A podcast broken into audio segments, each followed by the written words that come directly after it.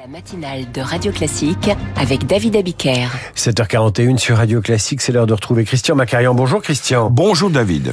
Sans surprise aucune, le président égyptien Al-Sisi est proclamé officiellement vainqueur de l'élection présidentielle en Égypte, mais son mandat risque de ne pas être une sinécure, et vous nous expliquez pourquoi ce matin.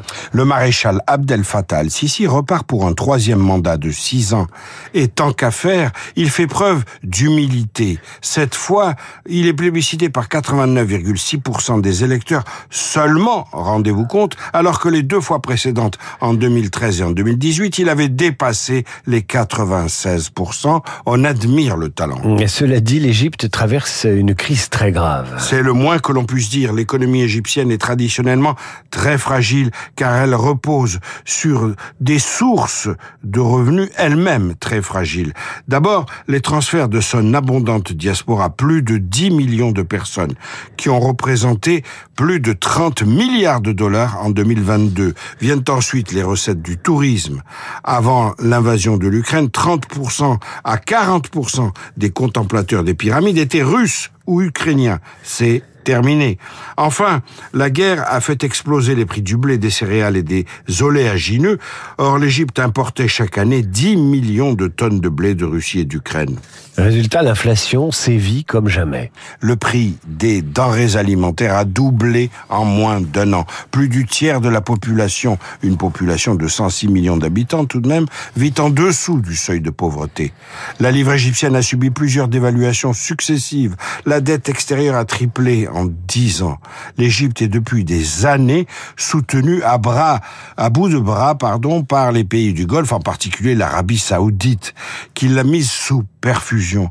Or, cette dépendance pèse sur les choix de politique extérieure de l'Égypte. Quel choix? Le bureau du Premier ministre Benjamin Netanyahou en Israël a reconnu l'existence d'un document de travail des services de renseignement israéliens daté du 13 octobre qui prévoit le transfert des 2,3 millions d'habitants de la bande de Gaza dans le Sinaï égyptien. C'est très important. Dans cette hypothèse, des villes permanentes seraient construites dans le Sinaï égyptien grâce à un financement international auquel euh, Israël apporterait sa contribution. Abdel Fattah al-Sisi n'a cessé de rejeter cette idée durant toute la campagne présidentielle. Il a proposé même que les Palestiniens s'installent dans le désert israélien du Negev le temps des combats en sachant très bien que ce n'était pas une option acceptable pour Tel Aviv.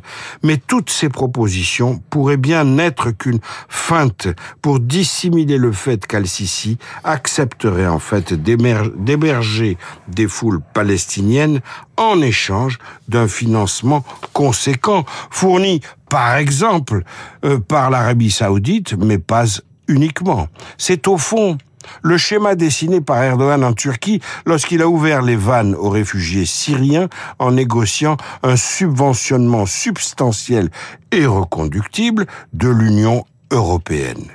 La crise de Gaza n'a pas fini de justifier l'indignation de part et d'autres.